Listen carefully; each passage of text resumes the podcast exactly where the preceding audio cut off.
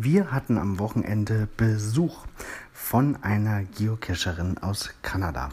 Was ist daran jetzt so besonders? Nun, verschiedene Dinge.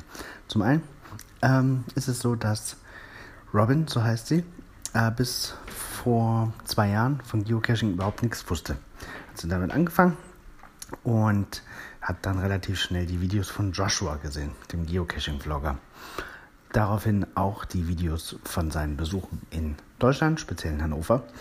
Und äh, dann hat sie eine Reise gebucht aus Kanada nach Europa, hat auf der Europareise Italien besucht, Deutschland, eigentlich nur Hannover und jetzt geht es weiter nach London. Das ist insofern bemerkenswert, weil sie sonst nicht von dieser Stadt gehört hätte und niemals hierher gekommen wäre, wenn sie nicht mit Geocaching angefangen hätte. Finde ich ziemlich spannend. Des Weiteren hat sie mich gefunden über die Airbnb Experience. Ich hatte da in einer der letzten Episoden schon drüber gesprochen, dass man ähm, ja, sich als Geocacher da durchaus positionieren kann als Ortskundiger, der neuen Leuten zeigt, wie das Spiel funktioniert.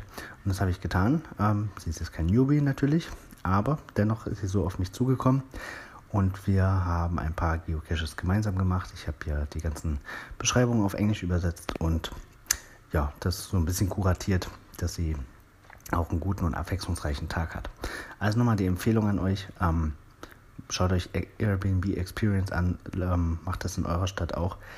Darüber kommt man in Kontakt zu anderen Leuten und kann sich auch noch ein kleine, kleines Zubrot dazu verdienen. Ja, ich wünsche euch eine schöne Woche. Bis bald im Wald.